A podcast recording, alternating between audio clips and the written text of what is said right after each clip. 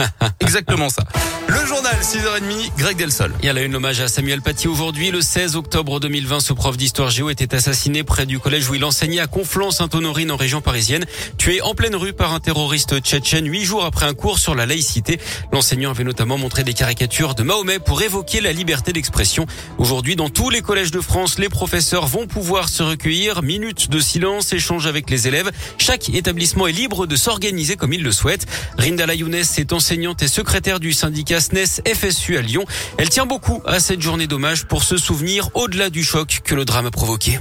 Ça a été un moment assez euh, traumatisant pour les enseignants qui ont pris conscience que, euh, en exerçant leur métier tout simplement, euh, ils pouvaient mourir. C'est encore dans nos esprits et c'est en fond dans nos esprits.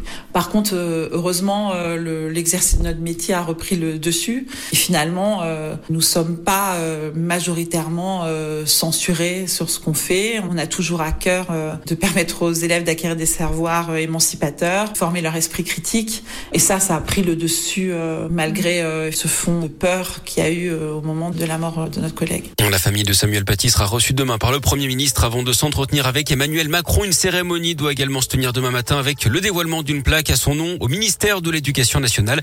Dans cette affaire, 16 personnes ont été mises en examen pour complicité d'assassinat terroriste. L'auteur des faits lui avait été abattu hein, par les forces de l'ordre quelques heures après le drame aux abords du collège. Et puis un autre recueillement aujourd'hui à Paris. Le président Macron préside un hommage national aux invalides à Hubert Germain, le dernier compagnon de la libération. C'est à partir de 15h.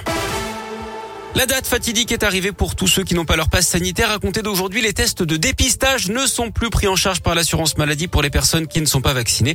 Il faudra donc débourser 25 euros pour réaliser un test antigénique dans une pharmacie, 44 euros pour un test PCR. Une mobilisation à Lyon ce matin. Les syndicats appellent au rassemblement dans une demi-heure devant le site Kémira de Pierre Bénite. Sa fermeture rapide avait été annoncée par la direction au début du mois. 13 personnes sont menacées de licenciement. Emmanuel Macron, on l'évoquait, il a brillé sur le terrain hier, terrain de foot. Le président participait à un match de charité contre le personnel d'un hôpital de la région parisienne. Victoire 6-1 et un but du chef de l'État, Guillaume, sur ah, penalty. Bah ouais, tu m'étonnes. Avec de la réussite, hein, il faut le reconnaître. Le gardien a touché le ballon sans pouvoir l'arrêter. Ou alors en faisant un peu exprès pour euh, espérer peut-être une baisse d'impôt. Eh, vous êtes face à Macron qui arrive avec le ballon. eh, oh, eh, non, oh, oh zut euh. Vous avez votre facture NJ à la main. Vous faites bon Manu, on s'arrange Avec le carnet de PV.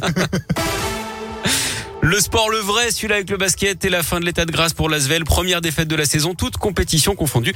Les Villeurbanais battus en Euroleague par le Maccabi Tel Aviv, 93 à 85. En foot, en revanche, pas de souci hein, pour les filles de l'OL en Ligue des Champions. Elles ont très largement battu le Benfica Lisbonne 5 à 0. Et puis le retour de la Ligue 1 ce week-end, la dixième journée en ouverture ce soir. Le PSG sans ses, Sud-Américains affronte Angers. Demain, Lyon accueillera Monaco à partir de 21h.